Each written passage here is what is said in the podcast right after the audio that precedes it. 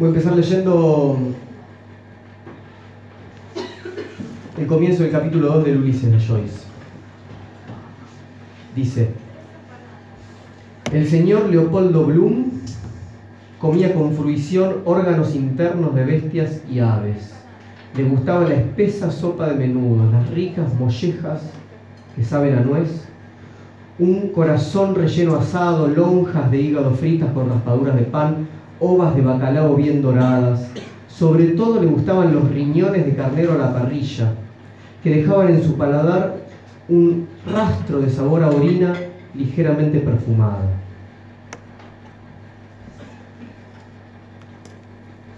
Vamos a hablar de, de la alimentación, vamos a hablar del hambre, del apetito. Voy a decir dos cosas muy pequeñas como, introducción general. Eh, en relación a la alimentación, eh, voy a pasar la gorra al final de la charla para poder alimentarme. Así que de eso se trata un poco. Acá está en, la cocina preparando todo lo que ustedes están por comer o ya están empezando a comer Florencia, que es una experimentadora de la vida y de la alimentación y hace unas cosas muy ricas, así que también eh, me interesa distinguir un poco eh, la alimentación como metáfora, ¿no? La metáfora suele ser un desvío, se la suele denominar así, ¿no?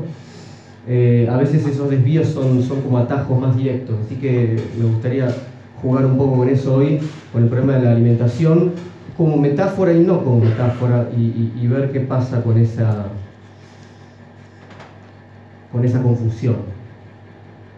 Y luego en relación a, la dinámica en particular, eh, de esto que, y sobre todo esta charla de hoy, no es una clase esto, los que ya vienen han venido a varias charlas saben que no es una clase, es presentar algunas cosas que yo estuve leyendo y que, empecé a hilar de alguna manera. Eh, hoy quisiera leerles cómo esto lo dice Castoriadis en la en la introducción de su obra principal, que es la institución imaginaria de la sociedad. Eh, él dice lo siguiente, debería ser una trivialidad reconocida por todos, que en el trabajo de reflexión, quitar los andamiajes y limpiar los accesos al edificio, no solamente no aporta nada al lector, sino que le quita algo esencial. Con lo cual dice, yo no quiero presentar esto como una cosa cerrada, terminada, como una sinfonía perfecta, sino que es un, eh, trabajo eh, que se presenta en obra, sin sacarle esos andamios. En todo caso, dice, pensar no es construir catedrales o componer sinfonías, la sinfonía si la hay, el lector debe crearla en sus propios oídos. Con lo cual, todo mm, trabajo que está pensado este tipo necesita de un arte de la recepción eh, y lo que voy a hacer sobre todo, y, como insisto, particularmente hoy, es presentarles una serie de lecturas para ver si alguna les puede interesar y que, que ustedes también empiecen a componer algo. Voy a empezar eh, en realidad con la frase que puse, que elegí para poner en el, en el afiche de invitación, que es de la autobiografía de Nietzsche, de Eke Homo, y dice, es preciso conocer subraya Nietzsche, conocer la capacidad del propio estómago. Hay que conocer la capacidad del estómago. ¿Qué es para Nietzsche el estómago? Bueno, em, en Zaratustra hay un momento de la obra, finalizando la segunda parte, cuando habla de las viejas y las nuevas tablas, que dice que quienes están debilitados en la vida, quienes, tienen su voluntad de dominio enferma, débil, han comido mal, dice Zaratustra, y por ello se les ha indigestado el estómago. Un estómago indigestado es en efecto su espíritu, él es el que aconseja la muerte. Un estómago que ya no puede digerir, ¿no? está más cerca de la muerte que de la vida, y entonces termina diciendo, pues en verdad, hermanos míos, el espíritu es un estómago. Entonces vamos a entrar un poco por este lado, por el lugar del estómago y por el problema del el apetito. Voy a utilizar para eso un, una cita de, Ambrose Bierce. Ambrose Bierce es un pensador de estos eh, medio inclasificables, maravillosos, eh, de, finales del siglo XIX y principios del XX, y tiene esta obrita que, les recomiendo mucho, que se llama Diccionario del Diablo. Eh, es, es estos tipos Vieron, el fin del siglo XIX en Norteamérica pasaron muchas cosas interesantes, ¿no? En Estados Unidos eh, había una cierta cultura medio anárquica, medio misantrópica, y, Ambrose Bierce forma parte, medio decadente, de este espíritu de época. Y en este diccionario del diablo, eh, recién Nietzsche dijo que el espíritu era un estómago. Acá Ambrose Bierce define al alma de la siguiente manera dice alma, sustantivo, entidad espiritual que ha provocado recias controversias. Platón sostenía que las almas, que en una existencia previa, anterior a Atenas, habían vislumbrado mejor la verdad eterna, encarnaban en filósofos. Platón era filósofo. Las almas que no habían contemplado esa verdad animaban los cuerpos de usurpadores y déspotas. Dionisio I, que amenazaba con decapitar al sesudo filósofo, era un usurpador y un déspota. Platón, por cierto, no fue el primero en construir un sistema filosófico que pudiera citarse contra sus enemigos. Tampoco fue el último. En lo que atañe a la naturaleza del alma, dice el renombrado autor de Diversiones Sanctorum, nada ha sido tan debatido como el lugar que ocupa en el cuerpo. Mi propia opinión es que el alma sienta en el abdomen, y esto nos permite discernir e interpretar una verdad hasta ahora ininteligible, a saber que el glotón es el más devoto de los hombres. De él dicen las escrituras que hace un dios de su estómago. ¿Cómo entonces habría de ser piadoso si la divinidad lo acompaña siempre para corroborar su fe? ¿Quién podría conocer tan bien como él el poder y la majestad que sirve de santuario? Verdadera y sobriamente el alma y el estómago son una divina entidad. Y tal fue la creencia de Promasius, quien no obstante erró al negar la inmortalidad había observado que su sustancia visible y material se corrompía con el resto del cuerpo después de la muerte, el estómago. Pero de su esencia inmaterial no sabía nada. Este es lo que llamamos el apetito, que sobrevive al naufragio y el hedor de la mortalidad para ser recompensado o castigado en otro mundo según lo haya exigido en este. El apetito que groseramente ha reclamado los insalubres alimentos del mercado popular y del refectorio público será arrojado al hambre eterno. Mientras que aquel que firme pero cortésmente insistió en comer caviar, tortuga, anchovas, paté de foie gras y otros comestibles cristianos, clavará su diente espiritual en las almas de esos manjares por siempre jamás y saciará su divina sed de las partes inmortales de los vinos más raros y exquisitos que se hayan estanciado aquí abajo. Tal es mi fe religiosa, dice Ambrose Bierce. Entonces, acá ya hay varios de los elementos con los que quisiera empezar. Primero, una relación conflictiva o medianamente conflictiva entre cuerpo y alma. ¿no? ¿Dónde asienta el alma? En las tradiciones más clásicas, el alma o asienta en el corazón o en la cabeza, no en el abdomen. Em, es una tradición más bien oriental y más bien china, aquella que habla de del estómago como aquel lugar donde estaría nuestra alma. Ahora, no es un soplo, ¿no? el alma, no es algo etéreo, sino que tiene un órgano privilegiado. Eso para empezar. Luego, la afirmación de que el glotón hace un dios de su estómago. ¿Por qué? Porque, y esto sí es, es típico de la, de la tradición clásica, el alma es lo más divino que hay en nosotros. Y si el alma es lo más divino que hay en nosotros, entonces, en este caso, se asienta en el estómago, lo más divino justamente es esa fuerza, que en lugar de ser una fuerza de salvación de tipo teológico tradicional, es lo que Ambrose Bierce denomina el apetito. El apetito está antes de la encarnación y lo sobrevive, es una fuerza que excede a ese momento carnal. Y por último, cosa que también nombró Ambrose al final, el problema de los premios y castigos. El problema de el comportamiento que tuvo en relación a esos alimentos y esos premios o esos castigos en el mundo que sigue la muerte. De eso se trata un poco las reflexiones que vamos a ver hoy. El alimento, la dieta la bebida, el apetito, la nutrición, el hambre, todos estos temas, por lo menos a mí se me empezaron a, cruzar de un modo que me empezó a interesar leyendo o trabajando el problema de los pecados capitales. El problema de los pecados capitales, eh, tanto en la Suma Teológica de Tomás de Aquino como en eh, la Divina Comedia de Dante.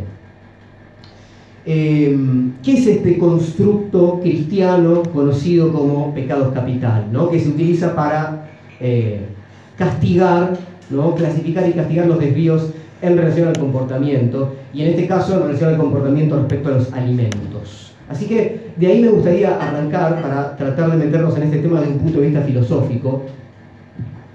Eh, quiero decir, el, enfoque que yo voy a tratar de dar en este tema es una, es una problemática ética.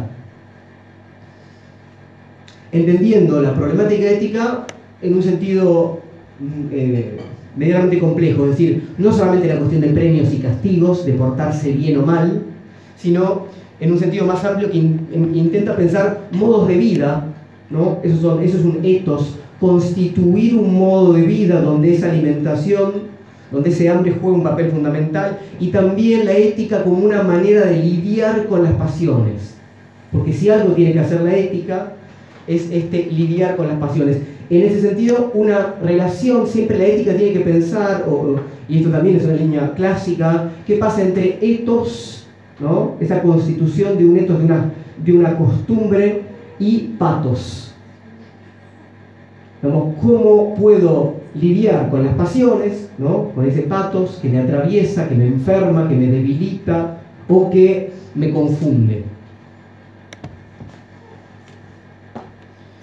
Voy a leerles una, pequeña cita de la ética de Spinoza que se trata básicamente de ese problema, ¿no? ¿Qué pasa con las pasiones? ¿Cuál es la geometría, la dinámica de las pasiones? Y cómo él escribe un libro al que ¿no? le pone ética justamente porque su, problemática es eh, ver hasta qué punto podemos constituir una forma de manejar esas pasiones, o por lo menos de no ser arrasados por ellas. Y Ustedes saben, uno de los conceptos más eh, importantes de Spinoza, más conocido de Spinoza, es el famoso conatus. Esa fuerza de perseverar en el ser que para Spinoza eh, es común justamente a todos los seres, no solamente a, nosotros los hombres, los humanos. Y fíjense cómo define. Dice, este esfuerzo, cuando se refiere al alma, se llama voluntad, pero cuando se refiere a la vez al alma y al cuerpo, se llama apetito. El apetito es el modo en el que Spinoza define al conatus cuando está involucrado el cuerpo. Y sigue. Por ende, este no es otra cosa que la esencia misma del hombre. El apetito es la esencia del hombre, de cuya naturaleza se siguen necesariamente aquellas cosas que sirven para su conservación. Cosa que por tanto el hombre está determinado a realizar. Además, entre apetito y deseo no hay diferencia alguna. Salvo, dice él, que el deseo es consciente.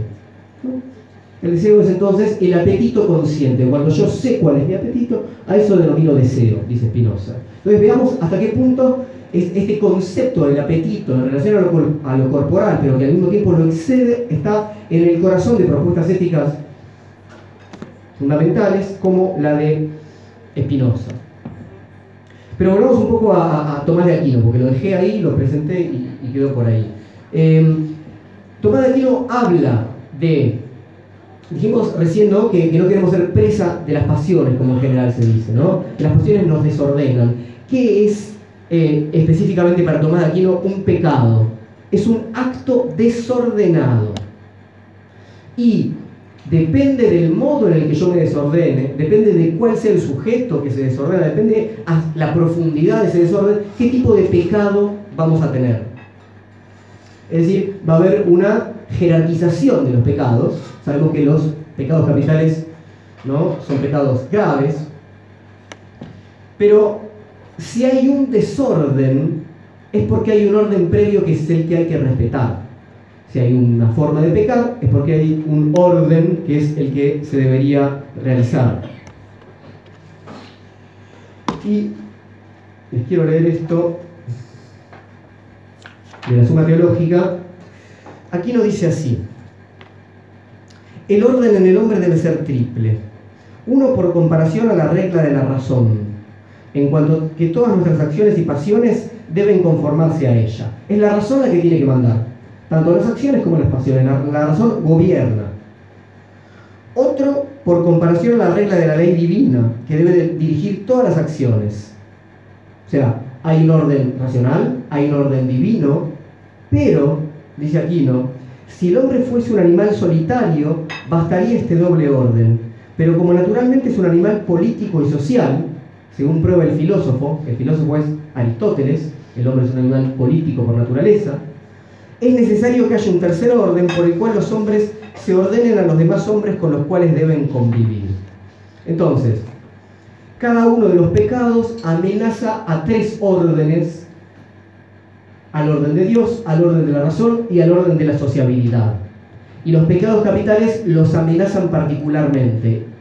Son capitales porque son cabeza, cápita de otros pecados. La gula y la lujuria, bueno, la buena noticia es que la lujuria es el menos grave de los siete pecados capitales. En orden de gravedad, la lujuria es el menor, a pesar de la fama, ¿no? de la iglesia. La lujuria es, en todo caso, sí es pecado capital, pero los otros son mucho peores. La gula es más grave. ¿Por qué? Bueno, primero hay que entender que tanto lujuria como gula y avaricia que está, es, el, que sigue de abajo hacia arriba, digamos, eh, son pecados que están relacionados con el cuerpo, con lo material. Básicamente los siete pecados se ordenan, tenemos tres pecados que son los materiales, ¿no? Sexo, comida, dinero, digamos. Luego tenemos el pecado de asidia o de pereza, que es eh, quizás el más interesante y el más complejo, que tiene que ver con la melancolía. Y luego tenemos los pecados propiamente espirituales, ira, envidia, soberbia. ¿Cuál es el problema con los pecados de tipo material, gula, lujuria, los que tenemos que trabajar hoy? Que están asociados a necesidades naturales del cuerpo, que es lo que decía Spinoza. Para perseverar en el ser necesitamos comida, bebida. Para que la especie persevere en el ser necesita reproducción, sexo. Entonces, el problema de los pecados capitales de este tipo es que no podemos negar que corporalmente tengamos que acceder a determinados objetos. Sin embargo, el desorden es que accedamos en una medida justamente desordenada, excesiva, etc. Ahora, la pregunta es por qué habría que ordenar el deseo. ¿No? Uno, bueno, eh, podría decir viva el deseo desordenado, etc. Bueno, sabemos que esto es medianamente imposible y que de alguna manera ¿no? se, se pretenden límites, órdenes, y de eso se trata la ética no de prohibir o permitir simplemente, sino de establecer dinámicas complejas para restringir ciertos deseos, para propiciar otros. Digamos, se nos enseña a gustar de ciertas cosas y a aborrecer otras cosas. Eso se transforma en cultura, en etos y en costumbre, en formas de valorar.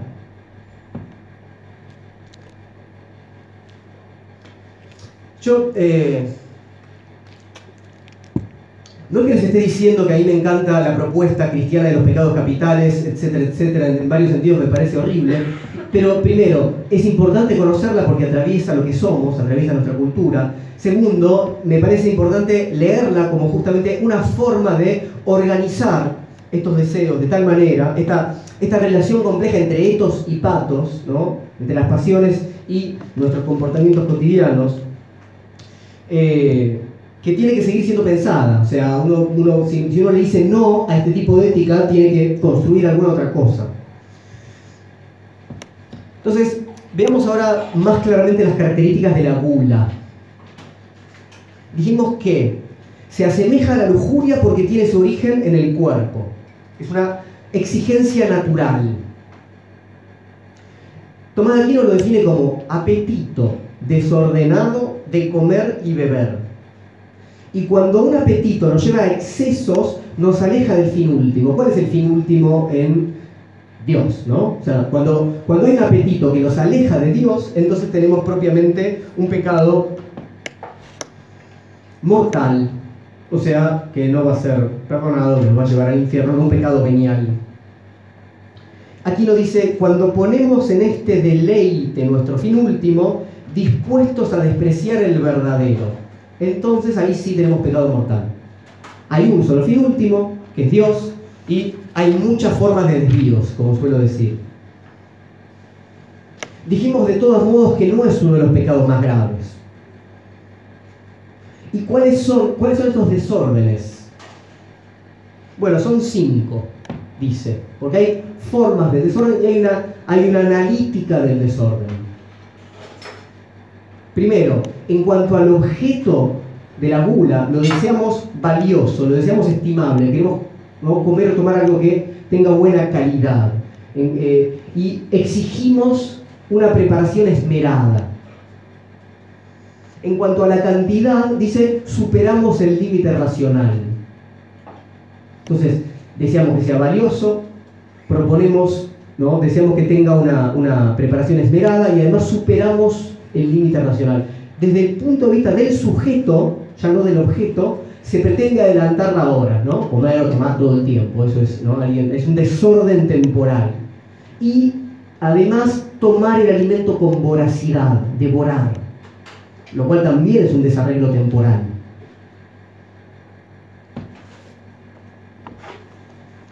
Ustedes saben que en realidad eh, el, constructo este de los pecados capitales es una invención de San Gregorio Magno, del siglo VI, bastante anterior a, Tomás de Aquino, y, dice lo siguiente sobre la gula. La gula nos tienta de cinco formas. Nos hace adelantar la hora, exige manjares exquisitos o preparados con excesivo cuidado, traspasa los límites de la templanza y la cantidad y despierta una voracidad sin nombre. Dijimos que esas son las formas del desorden. Pero dijimos que todos los pecados capitales son cabeza de otros y en ese sentido, Tomás aquí habla de hijas o hijos de cada pecado. Cada pecado lleva a otros pecados menores. Por eso hay que ¿no? terminar con ellos de raíz. En el caso de la gula, dice Tomás de Aquino, tenemos cinco hijas o cinco consecuencias. Cuatro son para el alma. Por un lado dice, la razón se obtusa y tenemos lo que él denomina ceguera mental, por comer o tomar ¿no? de esa forma. En cambio estaría la, la, idea de que la abstinencia generaría algo así como una agudeza mental, esta idea de, bueno, purificarse, ayunar para no estar tan embobado como cuando comemos mucho, efectivamente. Bien, luego el apetito desordenado lleva a una necia alegría. ¿no? Vamos a comer y tomar con nuestros amigos y llegamos a esa situación de necia alegría. Y todas las pasiones empiezan a, fluctuar entre la alegría y la tristeza. También otro resultado es la locuacidad. Nos ponemos a hablar, sobre todo si está la bebida ahí eh, circulando, y asociado a esos tres problemas está la bufonería. ¿No? Imagínense una mesa de festejo, hay todo esto, ¿no? Locuacidad, bufonería, ceguera mental y necia alegría. Esos son los cuatro o las cuatro hijas consecuencias para el alma de la gula. Ahora, desde la perspectiva del cuerpo, y esto es muy interesante,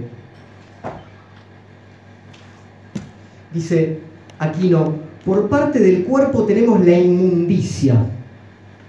Bien se tome como desordenada emisión de cualquier superfluidad, bien en forma más concreta por la emisión de semen lo explica igualmente la glosa al lugar referido de San Pablo, extendiéndolo a, y cita, cualquier incontinencia libidinosa. Tomás de Aquino dice unas cosas que uno no, sospecharía eh, hasta que lee la, la, suma teológica. Hay acá una relación que no es casual entre comida y sexo, y una relación que es a veces indistinción, como habrán notado entre la gula y la lujuria, que son estos pecados primeros en relación directa con el cuerpo, que muchas veces van de la mano. ¿no? Sabemos de las comidas en honor a Afrodita, sabemos de las comidas afrodisíacas, o por lo menos de su promesa. Sabemos también del concepto de, de festín, de fiesta, donde a veces está medio nuevamente indistinguido. Si se trata de un festín de comida o de un festín sexual de la idea misma de el, el simposium, el banquete, ¿no? Como el de Platón. Y es muy interesante, me parece, esta cuestión de la incontinencia libidinosa, como la llama Tomás de Aquino. Porque de eso se trata, si me permiten, el anacronismo, digamos, en a dónde dirijo ese, esa libido, ¿no? O sea, a Dios o se desordena hacia alguno de los otros lugares. Digamos, se trata finalmente de la equivocación en el amor. Hay que amar a Dios, me equivoco, digamos, me desordeno, me excedo y amo demasiado la comida, o sea, amo demasiado algo que sucede en mi cuerpo, un efecto en mi cuerpo. Y entonces la boca se presenta como un campo de batalla de lo erótico, porque ¿para qué está la boca? Para comer, para hablar, para besar, ¿no? digamos, sexo, comida, rezo.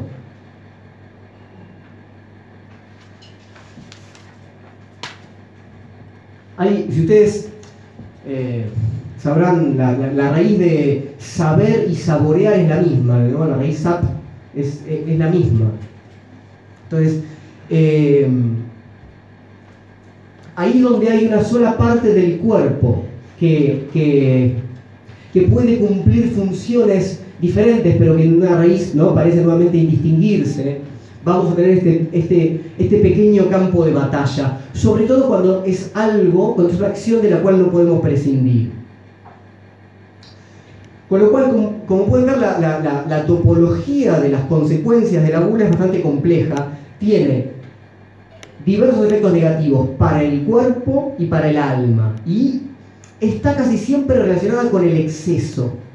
El problema es el exceso. Em, le presté a un amigo el libro de la ética nicomaquia de Aristóteles, porque tenía que dar unas clases, así que no lo tengo, pero en, la ética nicomaquea de Aristóteles, eh, que es a quien eh, Tomás Aquino llama el filósofo, eh, Aristóteles dice lo siguiente, en los apetitos naturales pocos yerran y en una sola dirección, esto sería un apetito natural. Yerran en el exceso, pues el comer o beber cualquier cosa hasta la saciedad es exceder la medida natural, ya que el apetito natural es la satisfacción de la necesidad. Por eso esos hombres son llamados dragones, porque llenan el estómago más allá de lo necesario. Sabemos, Aristóteles propone lo que se llama el mesotés, el justo medio, entre el exceso y el defecto, como el valiente, que no es ni cobarde ni temerario, ¿no? ese justo medio. Ahora, el apetito, y esto es parte de lo que yo quiero compartir con ustedes hoy, tiene una característica eminentemente excesiva la naturaleza del apetito, si me permite usar el término naturaleza, sería justamente la del exceso.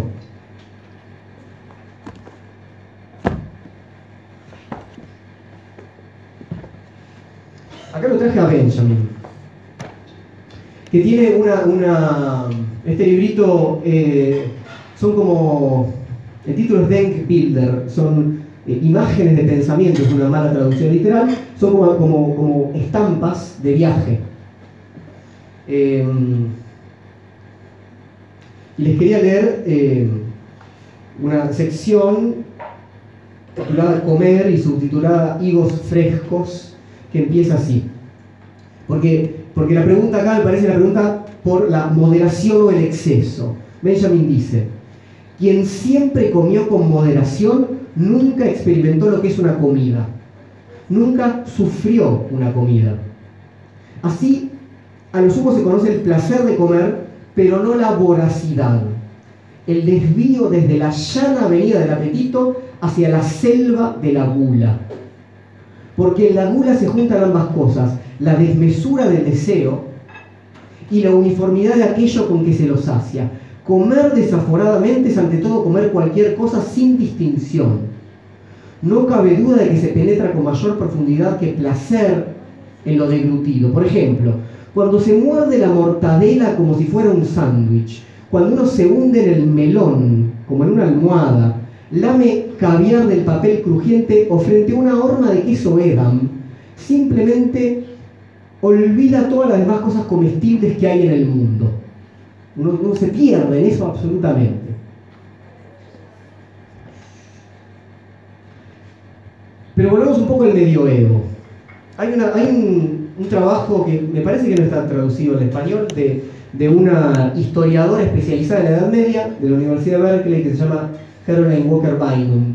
El, título es eh, Holy Feast and Holy Fast, es eh, ayuno sagrado y festín sagrado, el significado de la, alimentación, de la comida para la mujer en, eh, en el medioevo.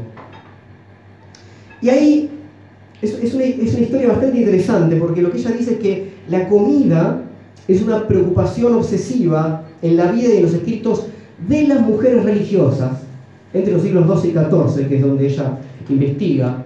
Dice que fueron mujeres, no hombres, las que fueron reconocidas por vivir durante años solamente de la Eucaristía o cuya abstinencia eh, fue tan lejos que las funciones normales del cuerpo como la excreción cesaron.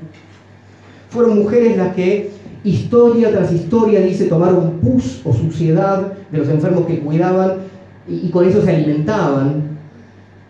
Fueron mujeres quienes desarrollaron la, la, piedad eucarística, incluyendo el culto al Sagrado Corazón, la fiesta del Corpus Christi. Fueron mujeres quienes en visiones vieron a Cristo en la hostia o en el cáliz, quienes daban comida en la mesa a los pobres y a los enfermos, eh, sacándola de su propia familia. Fueron mujeres quienes multiplicaron en vida eh, la comida para otros, cuyos cuerpos después de morir exudaban líquidos sanadores. En nuestra, Nosotros tenemos a la difunta Correa, que es claramente eso. ¿no? Eh, lo, que traza esta historiadora es una, relación entre, entre el alimento, la nutrición y una forma de religiosidad que en esa época, entre los siglos XII y XIV, eh, marcaba una distinción entre lo que, ¿no? el imaginario de cierto tipo de, religiosidad y cómo ese alimento, como símbolo polisémico de sufrimiento y de fertilidad, por otro lado, estaba en la base de cómo las mujeres eh, pensaban y sobrevivían en una época donde además, pensemos, siglo XII, siglo XIV, el tema de las hambrunas, ¿no? del alimento es una, cuestión fundamental, no es, no pongo un comedor ahora, es algo mucho más central respecto a, a qué lugar juega esa alimentación.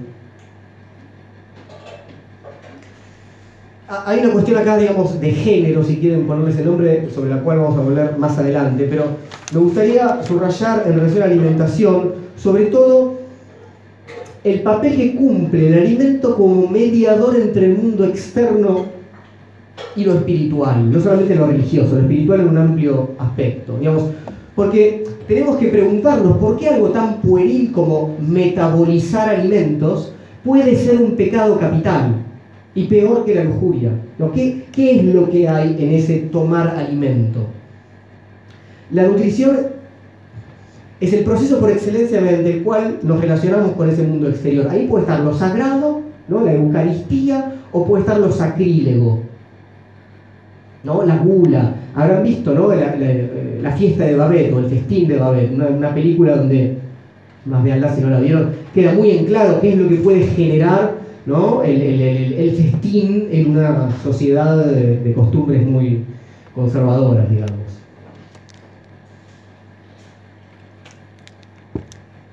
Entonces, uno de los ejes que, yo quería presentarles hoy es este, esta problemática que hay entre la necesidad natural y la construcción de un artificio. ¿no? Necesitamos comer, pero otra cosa es lo que hacemos nosotros con el alimento, la preparación esmerada, etcétera, etcétera. Hay un, eh, un filósofo francés contemporáneo que es uno de los que más trabaja cuestiones que tienen que ver con el cuerpo y que tiene varios libros sobre el tema de la alimentación, que es Michel Onfray.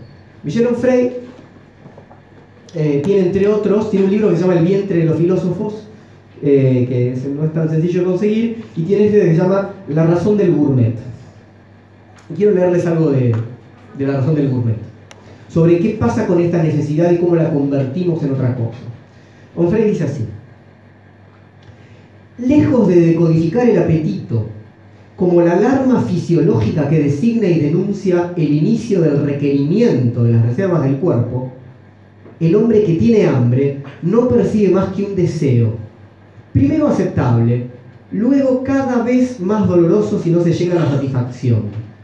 No está lejos la muerte. Es muy interesante eso, ¿no? No, lo tenemos en cuenta tan, tan claramente, no está lejos la muerte, que recuerda sin cesar el movimiento perpetuo, la combustión en la máquina humana y el tributo a los mecanismos corporales, hasta el agotamiento definitivo.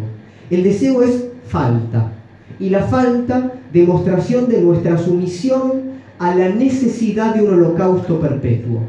Para ser, el cuerpo necesita ingerir cadáveres, materias desarraigadas, arrancadas a su medio, alimentos fermentados, en curso de putrefacción, alimentos pasados.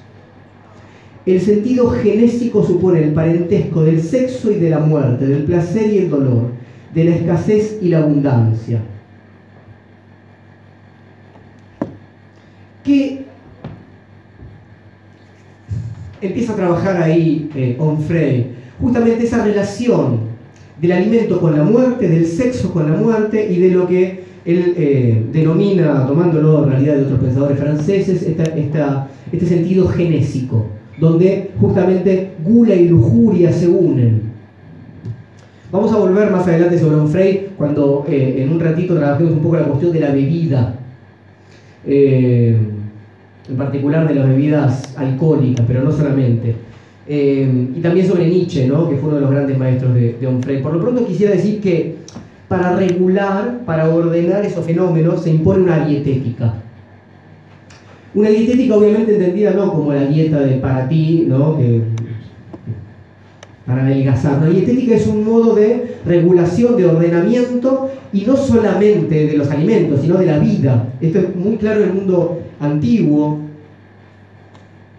eh, yo quiero leerles simplemente dos, citas de Foucault de Historia de la Sexualidad, eh, del tomo 2, donde él trabaja el problema de la dieta, de la ordenación. este, este tomo de Historia de la Sexualidad se llama El uso de los placeres. El problema, dice ahí Foucault, no es si realizo tales o cuales prácticas sexuales. El problema es el uso que hago de esto, si es excesivo, si no, etc. Entonces, si yo lo regulo de alguna manera, si hay una dietética, entonces la cosa es, puede tornarse virtuosa, no importa cuál sea la práctica. Entonces dice así Foucault, la dieta es una categoría fundamental a través de la cual puede pensarse la conducta humana. Caracteriza la forma en que se maneja la existencia y permite fijar un conjunto de reglas para la conducta un modo de problematización del comportamiento que se hace en función de una naturaleza que hay que preservar y a la que conviene conformarse. El régimen es todo un arte de vivir. Hay que ordenar, que es lo que decíamos antes, ¿no? para esa existencia, hay que organizar un etos. La dietética del mundo antiguo formaba parte principal de esa organización del etos. Y luego,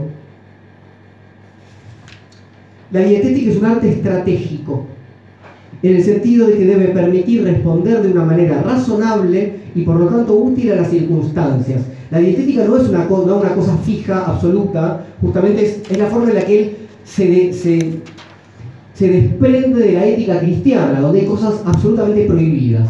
La dietética es estratégica. ¿no? Bueno, fíjate cómo haces un uso adecuado de acuerdo al conocimiento que tienes de tu cuerpo porque no todo cuerpo va a tener el mismo apetito, la misma alimentación, va a nutrirse de la misma manera, le va a hacer bien o mal tal o cual cuestión, y no en todo momento. Entonces, la dietética organiza la comida diaria y también las excepciones, o sea, los ayunos, los ayunos rituales, los banquetes rituales. No hay, no hay fiesta, no hay estado de excepción religioso, laico, donde la comida no cumple un papel fundamental por su preparación, por su función social o simbólica. Hace muchos años tuve la, experiencia de, pasar eh, todo el ramadán islámico eh, en, Egipto. Y dentro de las, sea, del ordenamiento que significa esa, ese gran ritual que dura un mes. ¿No? Lo, lo más evidente es que uno no puede llevarse nada a la boca durante todo el día. Alimento, bebida, cigarrillo, beso, etcétera, nada. Y eso trastoca absolutamente eh, la, vida cotidiana y cuando cae el sol se, ¿no? se organizan eh, así mesas comunitarias en las calles donde uno, si es hombre, puede comer, etcétera, etcétera. Y, entonces hay una relación diaria entre ¿no? el mundo del ayuno y el mundo de eh, la comida ritual. Dijimos que en la mujer especialmente podíamos ver, justamente en relación a la religiosidad medieval, esta relación más acentuada, la idea esta de, la madre nutrición, de, de, la mujer cuerpo, de la mujer tentación, de la, de la tentación llamada Eva, ¿no? y no solamente en la mitología judío-cristiana está esta asociación entre la mujer, la nutrición y el cuerpo. Quiero leer, eh, entonces quiero entrar en, el texto de Amelino Tom, que forma parte ahí de, la difusión de lo que les propuse hoy, pero que hasta ahora brilló por su ausencia. Amelino Tom eh, vivió su niñez en Japón como parte de, de, las misiones de familia belga, pero el padre era diplomático, entonces pasó por muchos lugares y uno de esos lugares sobre todo en la niñez, fue Japón, y ahí, en esa contigua experiencia del exilio, que es un poco la vida de, de Amelino que pasó por China, por Indonesia, bueno, por muchos lugares, lo, que, lo que vemos es que Amelie es voraz, es que hay un apetito excesivo, que es lo que decíamos, que ella denomina, en honor a Nietzsche, superhambre. Yo tenía una, algo así como una super hambre.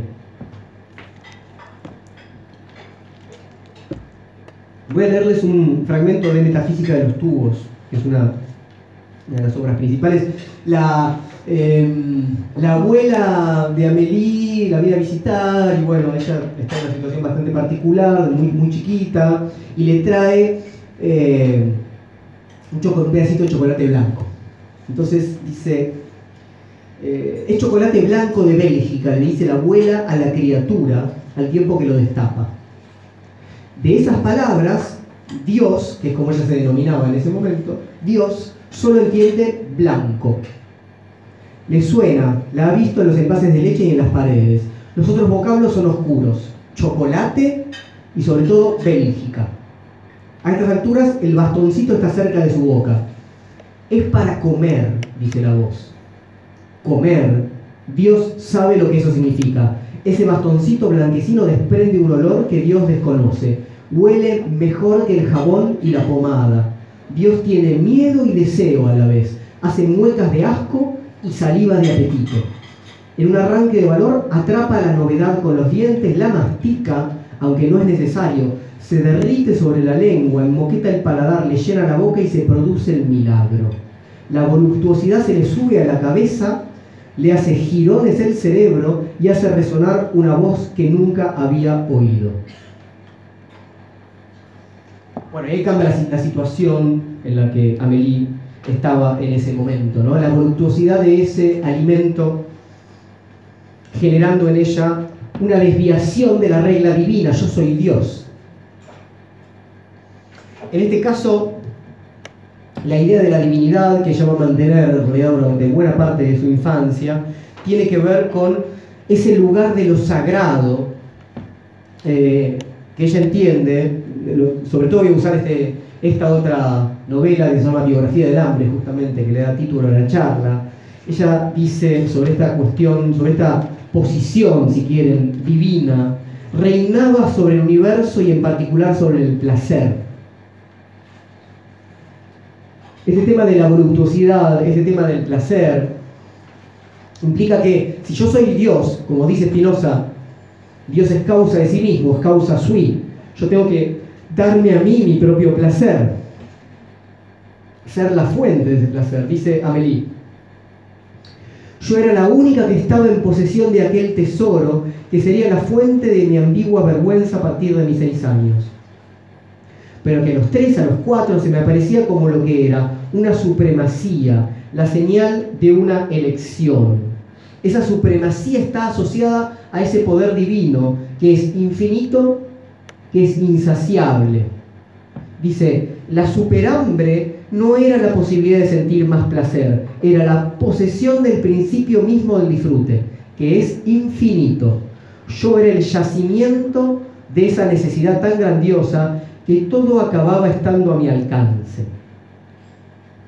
Entonces, necesidad y placer son las dos caras del principio de autonomía, de tener las propias normas de, no simplemente de la regulación, porque ahí, hay un exceso, pero el origen del deseo y la posibilidad del goce. Es una especie de endiosamiento propio que a la vez es un rechazo de toda otra dependencia. Y eso es una de las formas de definir los pecados más graves. Eso es propiamente una actitud autoerótica. ¿No? ¿Qué quiere decir? Yo soy, ¿no? Yo me doy, yo soy el principio del placer que me doy a mí mismo. Autoerotismo. Que lleva a lo que Tomás de Aquino llamaba inmundicia, en la forma de hablar de la masturbación. Para el hombre, la femenina es una cosa que, en ese siglo era, ¿no? Por lo menos en los libros, evidentemente. Ahora, el autoerotismo está en el, el, corazón de los pecados más interesantes, o, algunos de los más interesantes, como la asidia, como esta imposibilidad de amar y quedar encerrado en, los propios fantasmas, y con el pecado más grave de todos, que es la soberbia. ¿Qué es la soberbia? ¿No? Sino un amor desmedido en relación a uno mismo, que no necesita de Dios. Y esto es parte de la relación que ella organiza con, particularmente con la comida y con el problema de, de estos ejes, comida, exceso, abundancia. ¿De dónde, cuál es la fuente de esa abundancia? Hay una, una metáfora muy interesante que ella utiliza al comienzo de este libro, de Biografía del Hambre, tiene que ver con unas islas, unas islas llamadas Vanuatu, que están en Oceanía. ¿no? La, isla siempre es una metáfora privilegiada para, pensar la subjetividad, ¿no? desde cierta perspectiva. Y entonces ella empieza a, describir lo que sucede en esta isla, eh, que es una especie de, isla como muy paradisíaca porque tiene justamente mucha abundancia. Em, entonces, ¿qué, ¿qué le pasa a los habitantes de este lugar que están acostumbrados a vivir en perpetua abundancia. Es decir, ¿qué pasa cuando uno no conoce el hambre? Se empieza a preguntar a Melino Tom. Entonces, ella organiza una escena en la cual están todos invitados a una comida con varios habitantes de este archipiélago de Vanuatu, y ahí algunos de ellos le confiesan la desdicha de vivir en algún lugar así. Ella dice, le hace decir al personaje este, es terrible Consternado por su propio relato, concluyó, y en Vanuatu siempre ha sido así. Los tres hombres se miraron con una expresión sombría, compartiendo aquel pesado e inconfesable secreto de la perpetua sobreabundancia, y luego se sumieron en un mutismo abrumador cuyo sentido debía de ser, no sabe usted lo que es eso.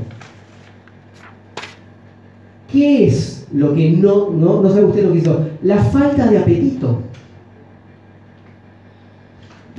quienes no conocen el patos, esa falta atenazadora, ¿qué tipo, ¿a qué tipo de existencia están condenados cuando no hay apetito?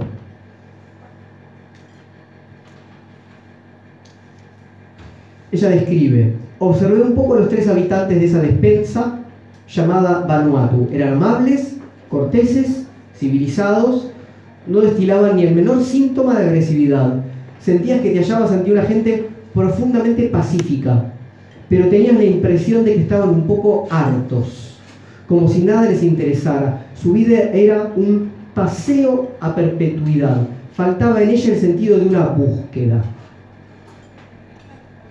Este sentido de la búsqueda justamente está asociado a la alimentación desde los momentos iniciales de la mitología judío-cristiana. mito fundacional.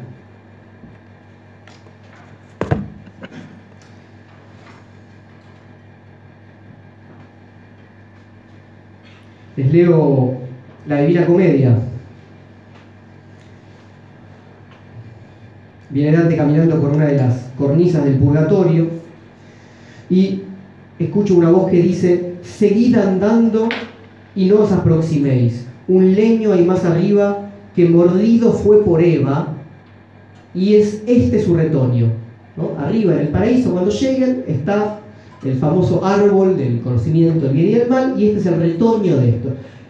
¿Qué, qué es lo que lleva al pecado capital? Un fruto, un alimento, un alimento prohibido. Es el, ¿no? es el corazón del el pecado que nos arroja a esta existencia. Les leo el Génesis, esa parte muy pequeña, que dice, y vio la mujer que el árbol era bueno para comer y que era agradable a los ojos y árbol codiciable para alcanzar sabiduría, búsqueda y alimento. Y tomó de su fruto y comió, y dio también a su marido, marido, el cual comió así como ella. Entonces fueron abiertos los ojos de ambos y conocieron que estaban desnudos. Entonces cosieron hojas de higuera y se hicieron delantales. Qué traducción, Dios mío. Delantales. Bueno, volviendo entonces un poco al texto de Amelino Tom, ¿no? Dante dice, cuidado de acercarse ahí porque ese alimento cuesta muy caro. ¿Qué pasa con esa búsqueda? ¿Qué pasa con esa búsqueda que el mito nos indica caracteriza la naturaleza humana? Avelino Tom dice, el hambriento es un ser que busca. Hay en el hambre una dinámica que prohíbe aceptar el propio estado. Es un deseo que resulta intolerable. ¿De qué es ese deseo? ¿Cuál es el objeto de ese deseo, de ese apetito que resulta intolerable? Por un lado hay un deseo evidentemente, literalmente de alimentos, pero por otro lado hay algo que lo excede enseguida. Y como ella organiza justamente en esta novela una figura que tiene hambre de, bueno, muchas cosas. En principio, fíjense, dice, si solo se hubiera tratado de hambre de alimentos no habría sido tan grave. Pero ¿existe realmente eso de tener solo hambre de alimentos? ¿Existe un hambre de estómago que no sea el indicio de un hambre generalizada? Por hambre yo entiendo esa falta espantosa de todo el ser, ese vacío atenazador, esa aspiración, no tanto a la utópica plenitud como a la simple realidad. Allí donde no hay nada, imploro que exista algo. Ese vacío intenta ser saciado con distintos objetos. Ella empieza, y quizá tenga que ver con esta escena del chocolate blanco, confesándose una eh, absoluta seguidora de los dulces, especialmente el chocolate. En un momento dice, cuando me quejaba de la prohibición de dulces, mi madre decía, se te pasará. Error, no se me pasó. Al alcanzar mi independencia alimentaria empecé a nutrirme exclusivamente de golosinas. Y en eso sigo. Y me va de maravilla. Nunca me he encontrado mejor. Eh, eh, en relación a, eso que hemos visto en Benjamin, ¿no? De, ese alimento que es absolutamente uno.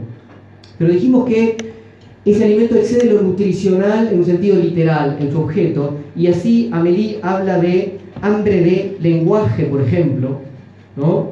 Dice, tenía hambre, ¿cómo no tener hambre de framponés? Que era el lenguaje que ella hablaba, mitad francés, mitad japonés. No tenía hambre de inglés, esa lengua excesivamente cocida, puré de sonidos sibilantes, chicle mascado que se pasaba de boca en boca.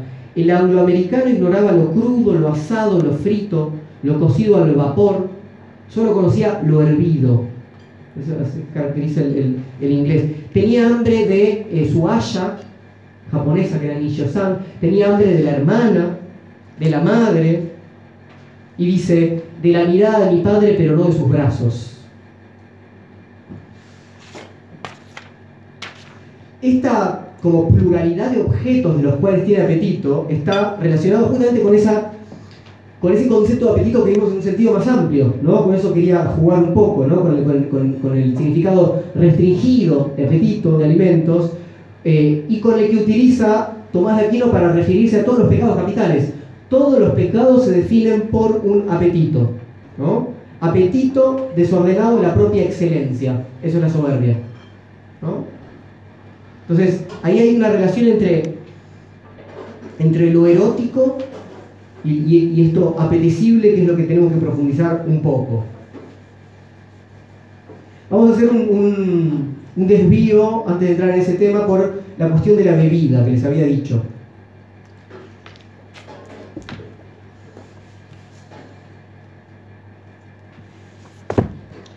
Vuelvo a, a la Divina Comedia, ¿no? Porque están efectivamente en la eh, cornisa, digamos, en la, terraza de la gula, donde se expía el pecado de la gula. La Divina Comedia dice, del lado en que el camino se cortaba, caía de la roca un licor claro, que se extendía por las hojas altas. Un licor ¿Qué pasa con las bebidas espirituosas? ¿Qué pasa con las bebidas que tienen efectos directos sobre nuestros sentidos y facultades? ¿Qué pasa con esas bebidas que tienen un poder para desordenarnos, ¿no? O desequilibrarnos, que no dejan a nadie indiferente, ¿no? ¿Qué pasa con esas bebidas que podemos denominar dionisíacas? Amelino Tom habla de sus borracheras en la época de Jardín de Infantes. Eh, ella dice, porque el padre era diplomático, entonces ella iba eh, dice en las fiestas estas que se hacían en la, en la, Embajada de Bélgica, nadie me veía coger las copas de champagne abandonadas y a medio vaciar. De entrada el vino dorado con burbujas fue mi mejor amigo. Aquellos burbujeantes sorbos, el placer del baile de las papilas, esa manera de emborrachar tan rápido y de modo tan liviano era lo ideal. Y ella cuenta que a veces llevaba con resaca al jardín de infantes al día siguiente, después de esas fiestas, eh, y que después, eh, cuando se muda a Nueva York con su familia, empieza, tiene 8 años, a tomar whisky sour en The Rocks. Pero la creación de este tipo de bebidas en realidad no es, no es un problema divino, como vimos antes, sino que pertenece a quien, quien, quien inventa el vino es Noé, después del diluvio. Eh, hay en, sobre todo el tema de las bebidas alcohólicas, porque voy a hablar de dos, voy a intentar hablar de dos tipos de bebidas. Por un lado las bebidas alcohólicas y por otro lado el agua. Las bebidas alcohólicas implican, y por eso voy a volver a un Frey, cierta, cierto juego con la infancia, y, eso me parece interesante en la relación que, eh, establece ahí Amelie, ¿no? de una especie de borrachera infantil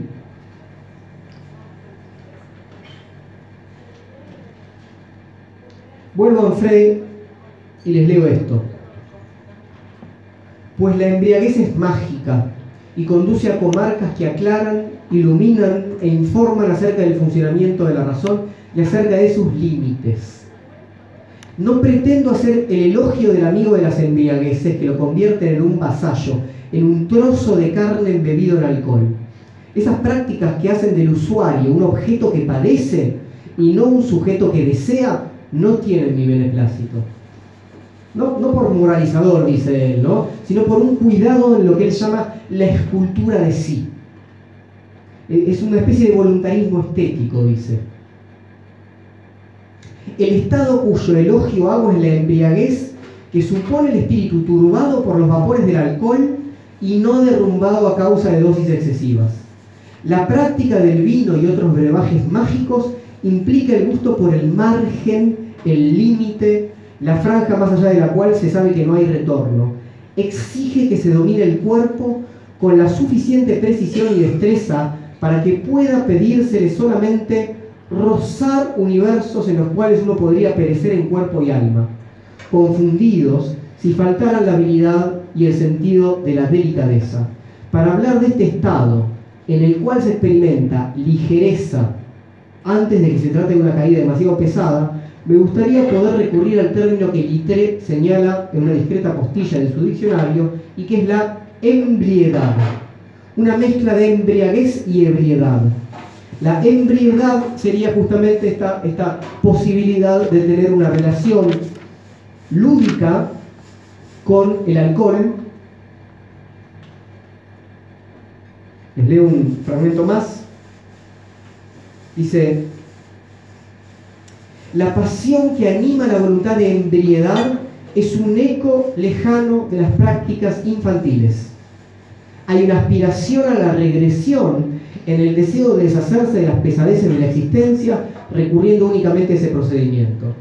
Y pienso que entre los juegos elegidos de aquellos que aún escapan y por poco tiempo a los rigores del mundo adulto, existe una serie de actividades que dependen más específicamente de lo que Roger Carouat llamaba el illings, la apetencia por el vértigo, la voluntad de hacer explotar siquiera por un instante la estabilidad de la percepción, para infligir a la razón tiránica y a la conciencia habitualmente encargada de realizar el equilibrio y la medida, un pánico voluptuoso que desemboque en un espasmo, una suspensión de las categorías apolíneas.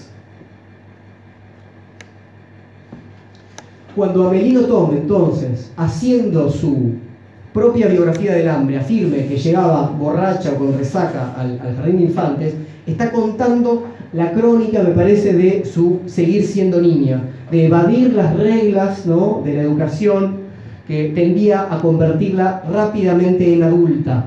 Ella lo dice, ese jardín de infantes, imagínense, japonés, ella eh, decía que se, se rateaba, salía por la ventana y esas cosas.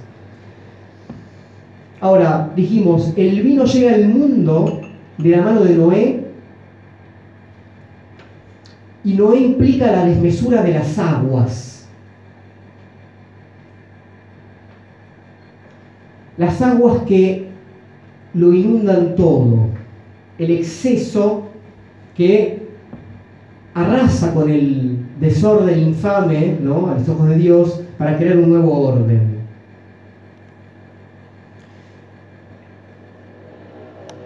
Está claro que el alcohol desordena, ¿no? No, hay que... Ahora, ¿por qué el agua?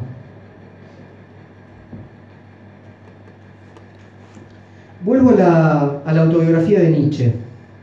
Nietzsche dice así, el agua basta. Yo prefiero lugares en que por todas partes se tenga ocasión de beber de fuentes que corran. Niza, Turín, Sils, un pequeño vaso marcha detrás de mí como un perro. In vino veritas, la famosa frase, ¿no? En el vino está la verdad. Parece que también en esto me hallo una vez más en desacuerdo con todo el mundo acerca del concepto de verdad. En mí, en mí el espíritu flota sobre el agua. Entonces, más que lo que yo quiero proponerles es que más que oposición entre vino y agua, lo que hay en todo caso, ¿no? la verdad del vino y la verdad del agua, es una coincidencia de cierta inquietud de las aguas. Vuelvo a la, biografía de, de Amelino Tom. Dice, adorar el alcohol no me impedía venerar el agua, a la que tan unida me sentía. El agua iba dirigida a una sed distinta a la del alcohol Mientras este último apelaba a mi necesidad de ardor, de guerra, de baile, de sensaciones fuertes, el agua en cambio le murmuraba alocadas promesas al desierto ancestral contenido en mi garganta. Ella le da un nombre a esta necesidad de agua continua, lo llama potomanía. ¿no? Una manía, una locura, una fijación en ese agua que la lleva a tomar grandes y grandes, inmensas cantidades de agua, rodearse de agua. En la, en la entrada de los templos shinto japoneses hay siempre fuentes que, ¿no? cuya agua corre continuamente. Y se toma, o, y uno se lava las manos y lo toma a veces también un poco de ese agua para, para purificarse. Es en ese contexto que aprendió Amelino Tom que la experiencia precede al concepto Es la experiencia de lo infinito del agua, del infinito correr del agua, la que la llevó a ella a pensar en el infinito. Les leo. De todas las bellezas el agua era la más milagrosa, era la única que no consumías únicamente con los ojos y que sin embargo no disminuía. Bebía litros y seguía quedando la misma cantidad. El agua desalteraba sin alterarse y sin alterar mi sed. Me enseñaba el auténtico infinito, que no es una idea o una noción, sino una experiencia. Y dice, en un mundo en el que todo se contaba, en el que las porciones más incongruentes todavía parecían tener su origen en una u otra forma de racionamiento, el único infinito fiable era el agua, grifo abierto conectado a una fuente eterna. Tiene que ver, me parece, con, esta, con este apetito insaciable. Apetito insaciable, descubro en el mundo ¿no? algo que puede ser congruente porque es infinito como tal. La idea de infinito, del hambre infinito, del apetito infinito, del agua como infinito, nos reconduce otra vez a la idea de divinidad. Todo deseo infinito, en este caso, se hace carne, se experimenta como hambre de mundo, que nos lleva a una búsqueda, algún tipo de búsqueda. Con lo cual, de, esa pueril experiencia fisiológica a la mística, hay un paso muy pequeño, ¿no? Hay una instancia menor a lo que parece, en el ayuno ¿no? y la experiencia mística.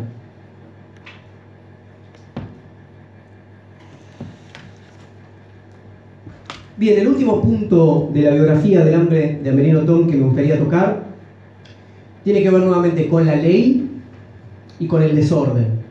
Estamos hablando de eso en relación sobre todo ¿no? a los pecados capitales. Siempre se suele, o yo escuché muchas veces llamar a la bulimia y la anorexia desórdenes alimenticios. Pero quizás lo que haya ahí sea muchas veces al contrario un exceso de cierto tipo de orden, es lo que yo les quiero proponer. En el caso de Amelie, la adolescencia, el cambio de su cuerpo en la adolescencia se le presenta como una deformación intolerable. Les leo.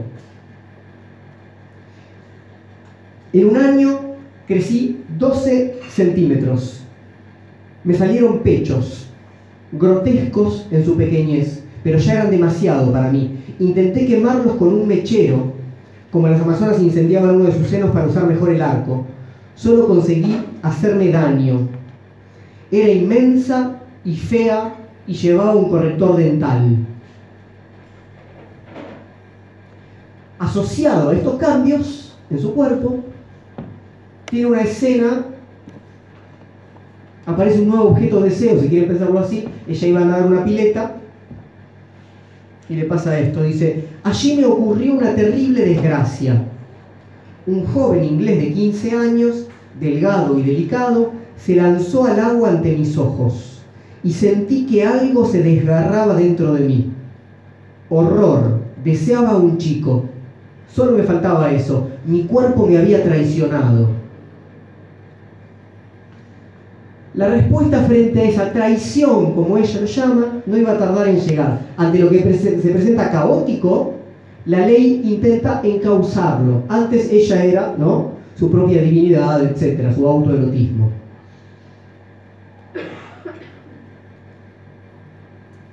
En Bangladesh me habían enseñado que el hambre era un dolor que desaparecía muy deprisa. Uno sufría sus efectos sin sufrir más dolor valiéndome de esta información, creé la ley, lo, dice, lo, escribe con mayúscula. El 5 de enero de 1981, día de Santa Amélie, dejaría de comer.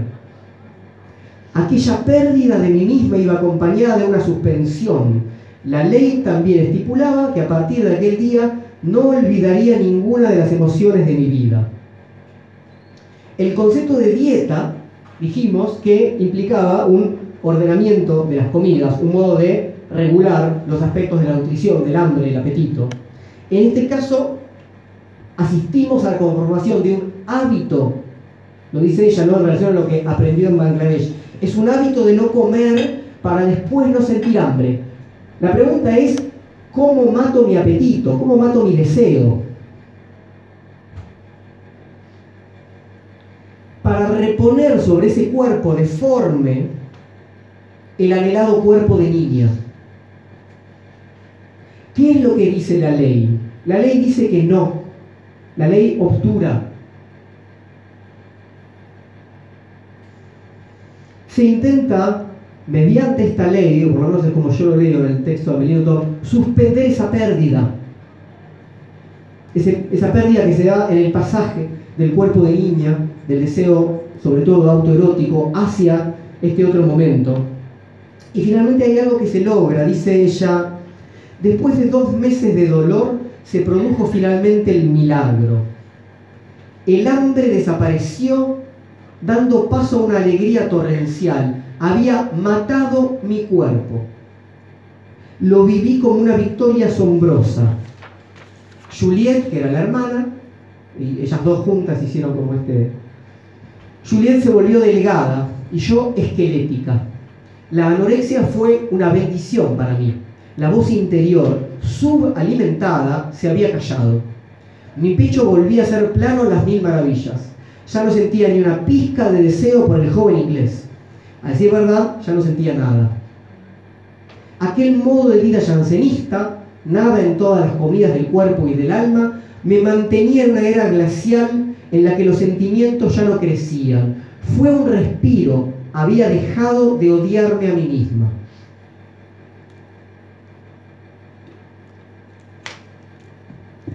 dijimos, ¿no? El cuerpo de la mujer, como vimos en relación al mundo medieval, ¿no? Es eh, eh, el cuerpo que,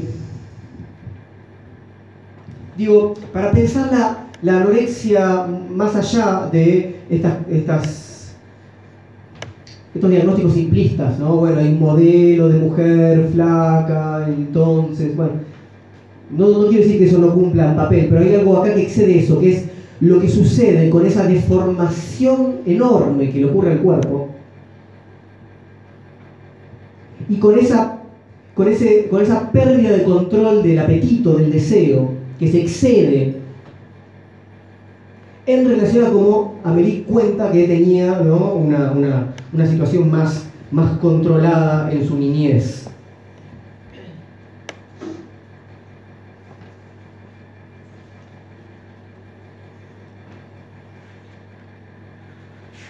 ¿Cuál es el resultado de esto? Dice, a los 15 años, con un metro setenta de estatura, pesaba 32 kilos. Mi pelo se caía a puñados. Me encerraba en el cuarto de baño para contemplar mi desnudez. Era un cadáver. Aquello me fascinaba.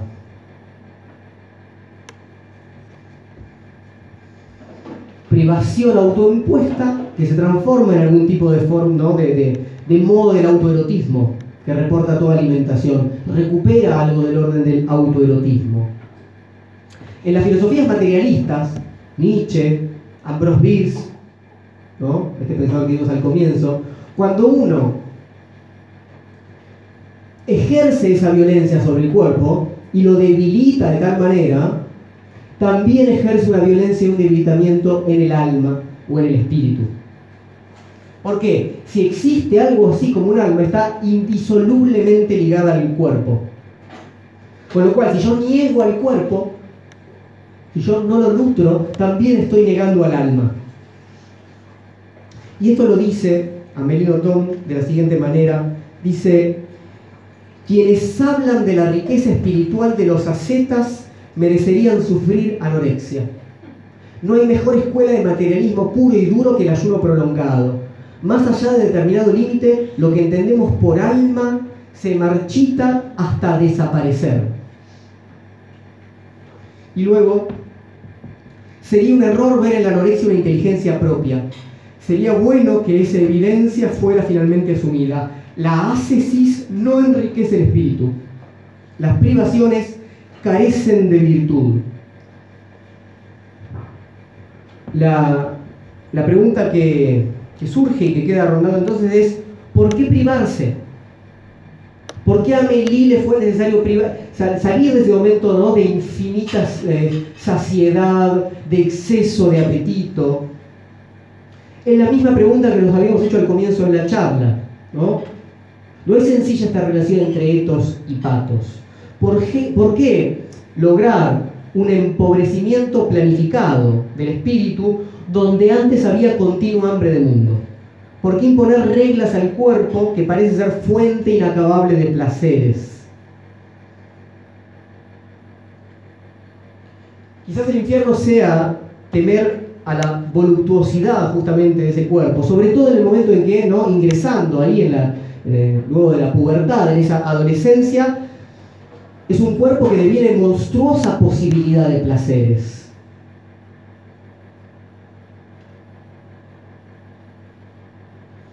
Y es ahí donde, me parece, por, lo menos yo, encuentro un, punto muy importante, en el momento en que esos placeres corporales aparecen de tal modo que exceden lo que yo podía pensar como mis propios deseos, etc. Casi como, bueno, recién hablamos eh, de, ese concepto de lo, lo unheimlich en, Freud. Eh, ¿Cuál es la palabra? ominoso, siniestro, gracias. Eh, porque implica que es lo, que, es lo propio que, que, acecha, ¿no? Y me parece que ese cuerpo funciona un poco como, como, eso propio que acecha en ese momento y entonces intenta reordenar, reorganizar, imponer una ley, etc. Eh, eh, yo quiero volver sobre ese momento que dice, horror, deseaba un chico, solo me faltaba eso, mi cuerpo me había traicionado. ¿no? Es un lugar fundamental. Bueno, voy a, voy a cerrar y voy a pasar la gorra eh, y nos quedamos a charlar. Quiero terminar con una frase de Antonio Artaud que dice así. No me parece que lo más urgente sea defender una cultura cuya existencia nunca ha liberado a un hombre de la preocupación de vivir mejor y de tener hambre, sino extraer de aquello que se llama cultura ideas cuya fuerza viviente es idéntica a la del hambre. Gracias.